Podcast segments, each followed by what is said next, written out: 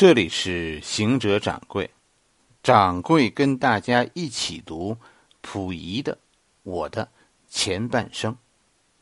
今天咱们讲第五十三回，再见北京。本节目由西云果蔬粉赞助播出。为了健康，跟着掌柜走北京。上一回。啊，咱们的故事讲到，溥仪逃离了东交民巷，而后呢，哎，又坐国际列车跑进了天津的日租界。溥仪逃到了天津，但是他在北京的故事啊，其实没有结束，以后还将有。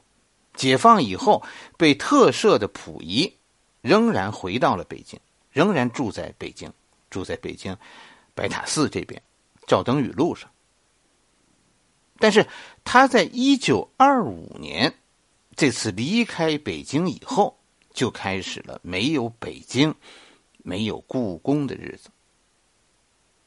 据说溥仪啊，还曾经在在东郊民巷，在他离开北京以前，他还曾经在东郊民巷就远远的看着故宫。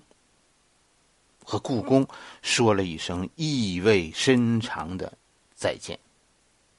北京，再见。他可能没有想到，所谓的再见，这一别将是三十年。一个阴谋的人，走出了家，走进了属于他的那个阴谋的丛林。走入旷野，把生命交还给了命运。我相信有很多人参与了溥仪的这场阴谋，但是同时，我也相信溥仪身边也一定还有几个老实人。咱们上回说了，是吧？陈师傅算是一个，陈宝琛是一个老实人，陈宝琛是个政治家。但是，不是一个阴谋家。还有一个老实人，我觉得就是王国维。那个时代的悲哀，就是辜负了这些老实人。王国维为什么死？这是一个谜团。因为以后公布的所有内容，关于王国维的死的，其实都是经过罗振玉的安排。所谓王国维的遗书，王国维写给溥仪的信，都是罗振玉说的。但是罗振玉，咱们知道是个没说实话的人，他高度的介入了溥仪的事。我其实，掌柜啊，心里其实特别好奇一件事，现在可能也也没有机会搞清了，就是王国维。到底是什么时候知道溥仪的罪行的？他跟罗振玉到底因为什么而吵翻的？罗振玉那么不顾一切的要控制王国维，到底是害怕王国维把什么说出去？以及溥仪后来？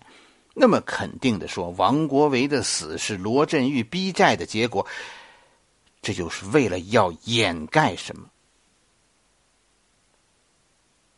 王国维的死还有很多的不解，越想越多。其实最关键的疑问在哪儿呢？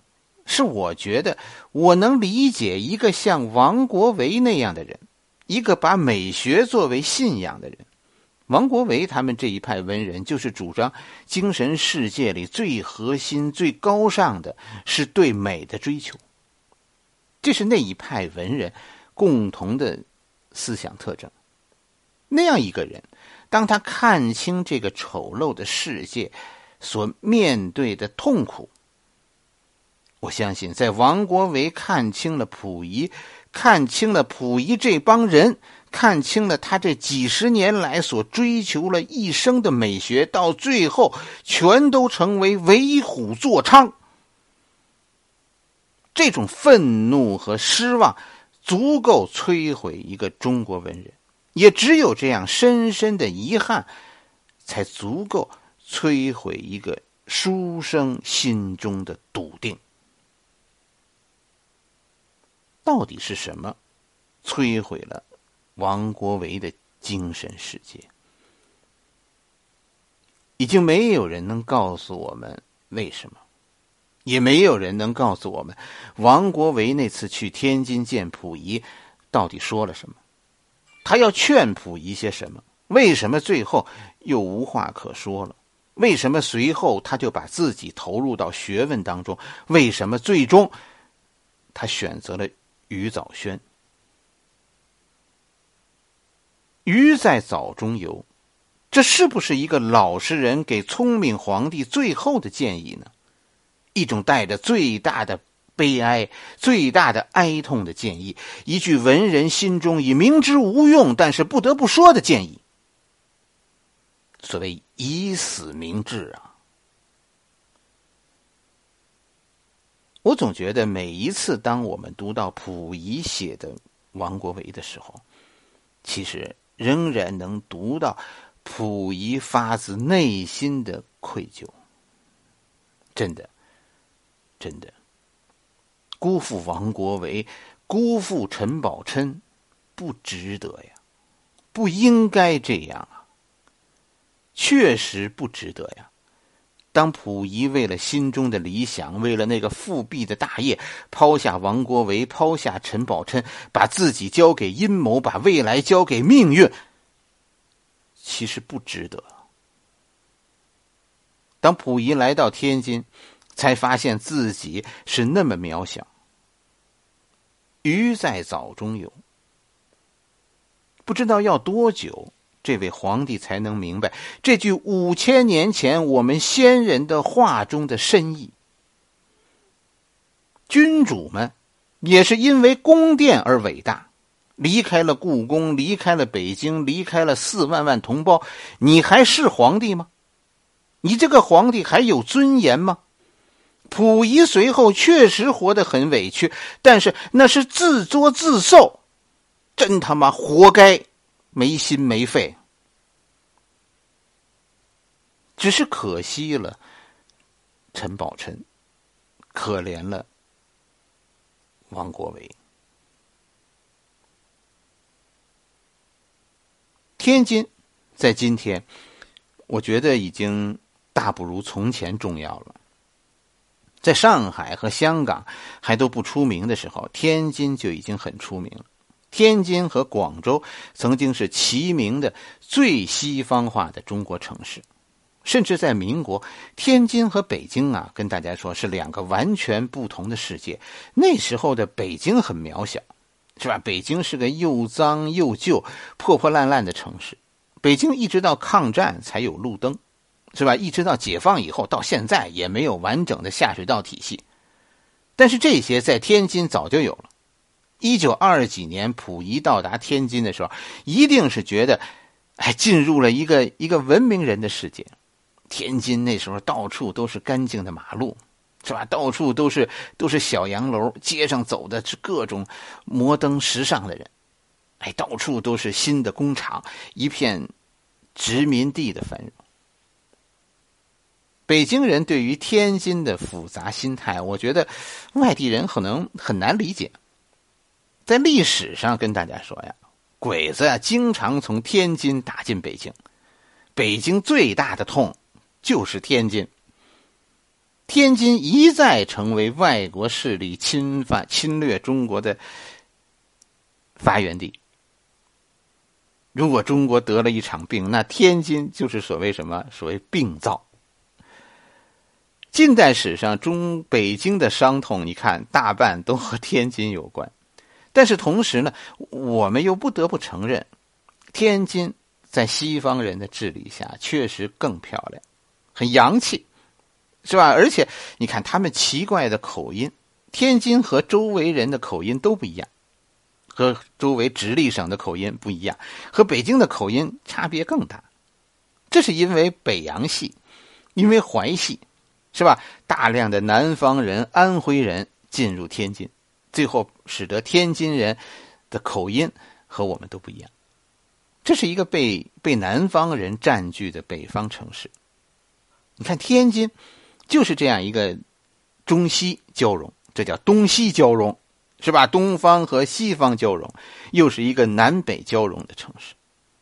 作为一个中国人，其实其实掌柜很喜欢天津，但是真的不能说我以天津为荣。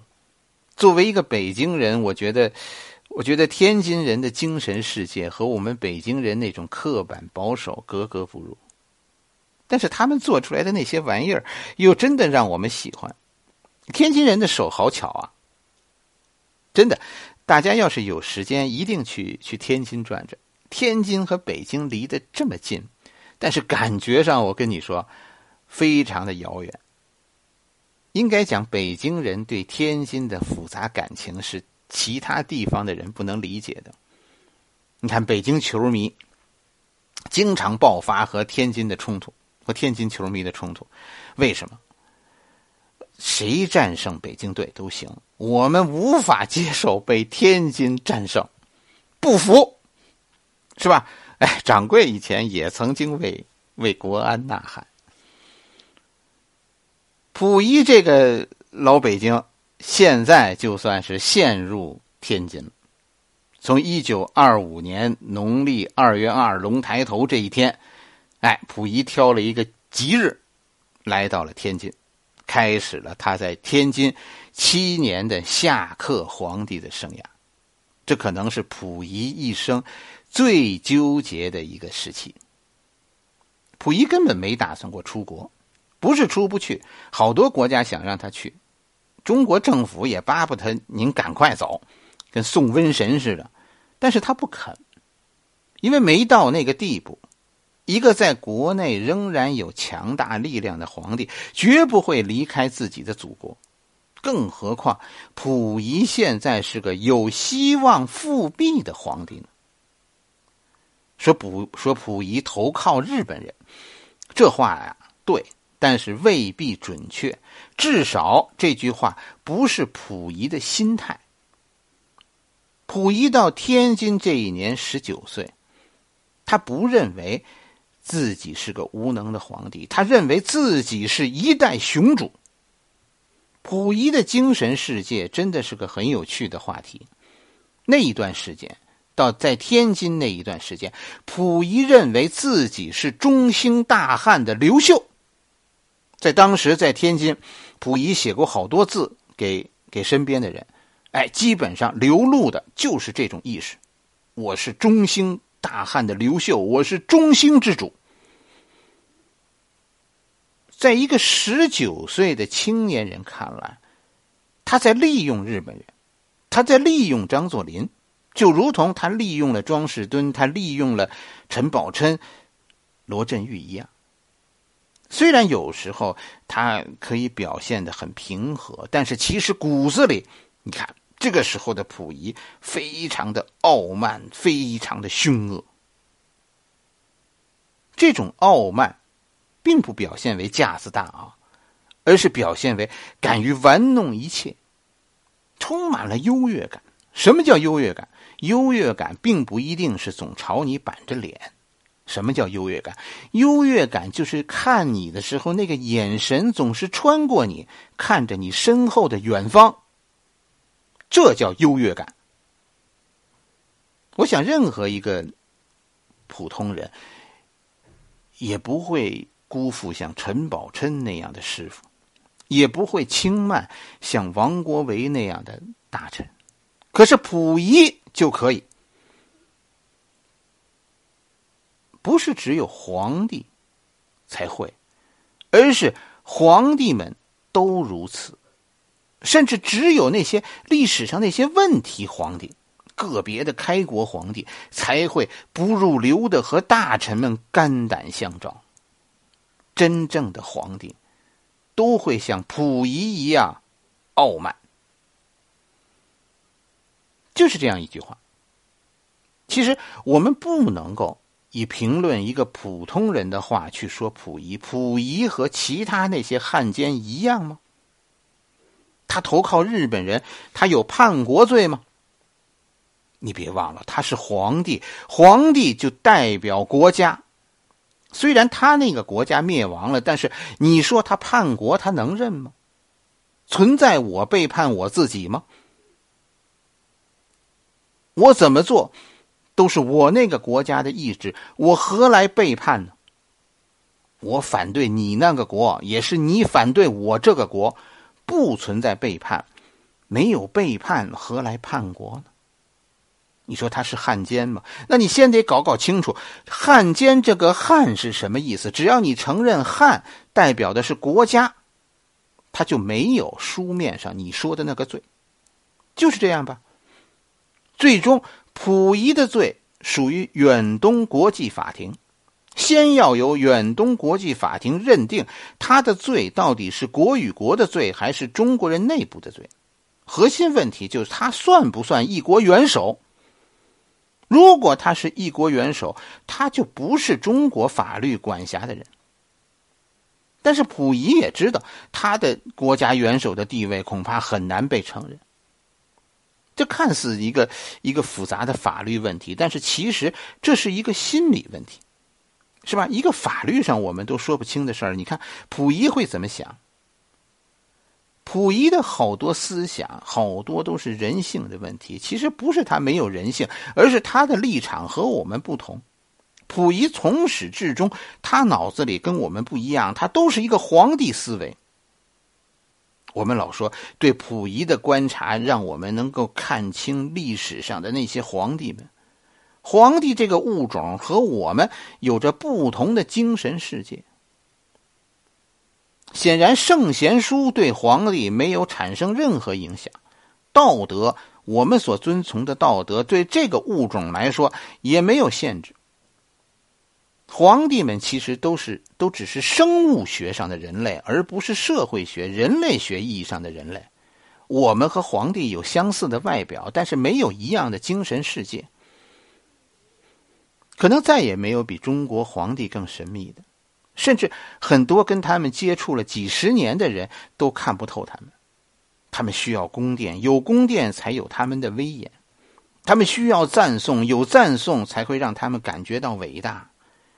其实都是包装。当皇帝们去掉了这些包装，其实我们会很惊讶的发现，没有了宫殿，没有了那些肉麻的赞美，原来皇帝都是野兽。人就是这样，一旦失去了精神上的束缚，我们不再被自己的思想约束，骨子里，我们其实。不过是一种动物，都是野兽。皇帝跟我们有什么不同？我们被精神约束，这种约束让我们摆脱丛林，走入家。可是皇帝们仍然是野兽，因为他们精神上不受控制。所以读这本溥仪的传记，我觉得。真的不急于给给溥仪归类，是吧？溥仪算是好人还是坏人？甚至于也真的不着急说我们指责溥仪，真的不着急讨论如何惩罚他。我们最需要的，对我们来说，我觉得历史已经发生了，就那样了。我们现在所能做的，就是静静的、用心的看他表演。看他怎么把一个野兽的嘴脸展现给我们，也只有这样的时候，我们才能看清到底历史上那些野兽是怎么被包装成圣人的。好了，我们今天的故事就讲到这里。欢迎大家加掌柜的微信公众号“掌柜说历史”汉语拼音的全拼，“掌柜说历史”。